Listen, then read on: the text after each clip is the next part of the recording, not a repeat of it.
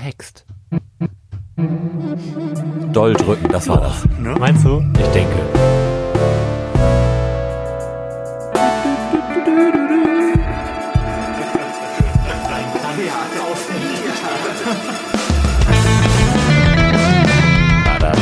Herzlichen Glückwunsch zum 7. Dezember im Florian Primel Podcast. Wenn ihr bisher noch nicht geschmückt habt, dann wird's echt Zeit. Wir sind mitten im Dezember. Hallo Lars.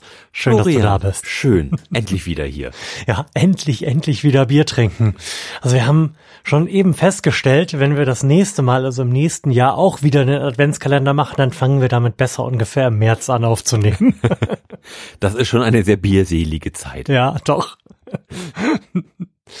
Aber ich habe noch Bock. Ich bin auch gespannt, was jetzt noch so an Ja. Bieren da drin ist. Es sind ja auch wirklich echt coole Biere dabei, muss man sagen. Also ich wollte sagen, bisher war, fand ich es eigentlich eher langweilig. Findste? Also Ja. ich fand das durchaus vielfältig. Ich erinnere mich natürlich schon nicht mehr so gut an die ersten Biere, die wir getrunken haben. Ich glaube, das erste war ganz gut. Das, was direkt irgendwie mit 10% ins Rennen gegangen ist, aber die letzten beiden, obwohl das, das Pumpkin-Bier war zumindest Das interessant. war auch ja, cool, stimmt. ja. Mhm. Soll ich einfach mal die Nummer 7 Du, auf? soll, du sollst auf jeden Fall mal direkt die Nummer 7 aufmachen.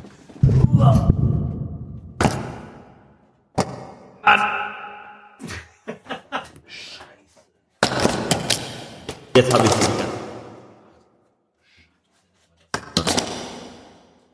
Die werden nicht ausfallen.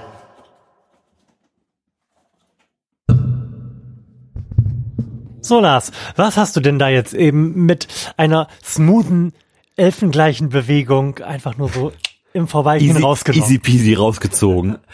Ich habe hier ein Innis and Gun Barrel Aged Blood Red Sky Rum Barrel Red Beer.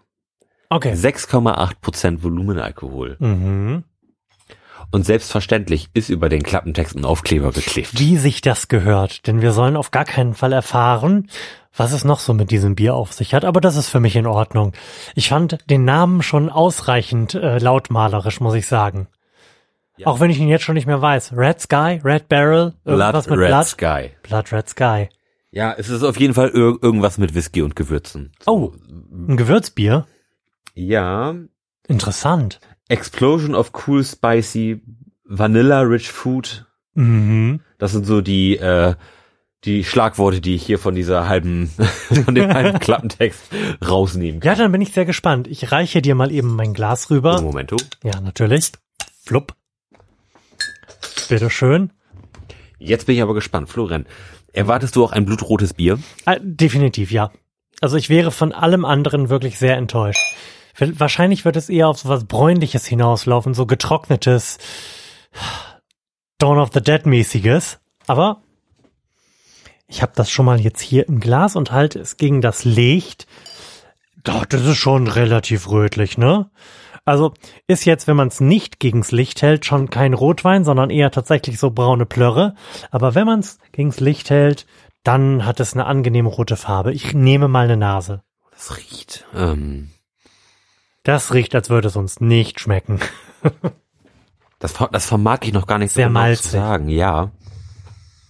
Ich finde jetzt nicht, dass es unerfreulich riecht. Sehr malzig, hat, hat was Stautiges. ja. Mhm. Da Und bin ich auf jeden bei Fall. dir dabei. sieht es auch sehr stautig aus. Du hast bei dir offensichtlich ein bisschen beherzter eingeschenkt, was so die Kronenbildung am Ende des Tages betrifft. Ich habe jetzt schon praktisch keine Krone mehr.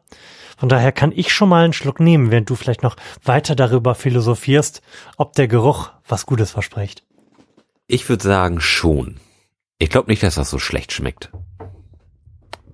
Dein Gesicht verrät noch nichts. Ich bin, bin auf deine Rückmeldung sehr gespannt. Ich nehme jetzt auch mal einen Schluck. Da passiert auf jeden Fall eine ganze Menge. Vordergründig ist das Adjektiv, was ich wählen würde, aus irgendeinem Grund sandig. Und hinten raus, hinten raus hat es sowas Kaffeemäßiges. Ich find's, ich find's so ein bisschen muffig.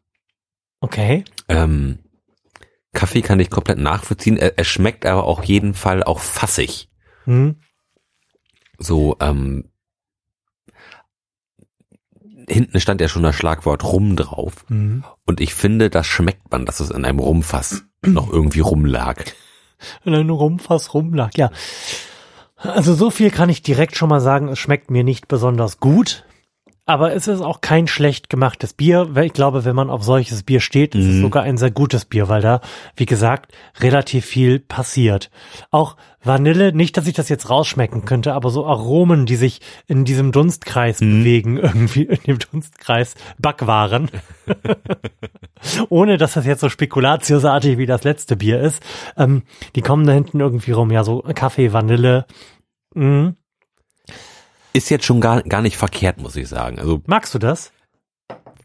mögen wir jetzt übertrieben. Ähm, Es ist auf jeden Fall kein schlechtes Bier. Okay. Ich würde sagen, es, es ist gut gemacht und, Mhm. und, und wenn man auch auf Rum steht, glaube ich, ist das sogar ziemlich geil, weil es schmeckt halt echt nach irgendwie einem ordentlichen Rum.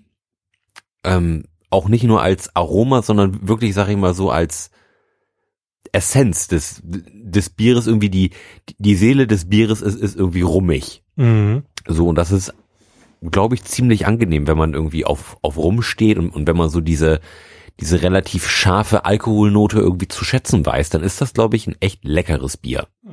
So, mein Geschmack trifft es jetzt persönlich nicht so megamäßig, aber ich habe absolut keine Schmerzen, dieses Glas jetzt auszutrinken. Also ich kann dem im Maximum fünf Punkte geben, einfach weil ich kein Fan von dem Geschmack bin, aber das irgendwie zu würdigen weiß, Hm. dass es ganz gut schmeckt. Ich würde dem 6 geben und Mhm. damit kommen wir auf 5,5 Punkte insgesamt. Oh, und damit hatte dieses aus verschiedenen diffizilen Aromen zusammengesetzte Bier ganze 0,5 mehr als äh, 0, für- äh, 5,0. Das siehste. Hat, hat sich doch gelohnt, da nochmal eine Wanne die ganze Arbeit. Du, Form 5,0 oder so. Mhm. Florian, willst du mal eine schöne Frage beantworten? Auf jeden Wir sind Fall. ja nicht zum Spaß hier. Nee.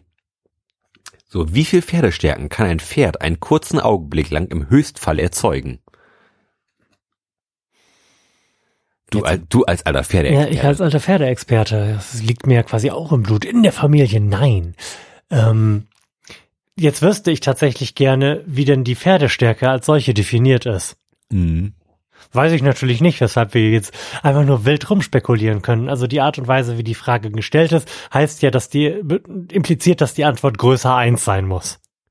Das frage ich mich nämlich gerade, denn ich würde sagen, ein Pferd kann im Höchstfall ein, ein PS erzeugen. Glaube Mhm. ich. Also so gefühlt als, als Maximalkraft irgendwie ein PS. Mhm. Naja, oder ist das PS, die Pferdestärke als solche, irgendwie über, über Zeit gewertet? Auch möglich. Mm. Es wäre jetzt ja interessant zu wissen, was überhaupt ein PS ist. Mhm. Oder, oder wie das irgendwann mal gemessen wurde. Ist, ist das ein Pferd kann, ich was, eine Tonne ziehen über, Was? über einen Acker?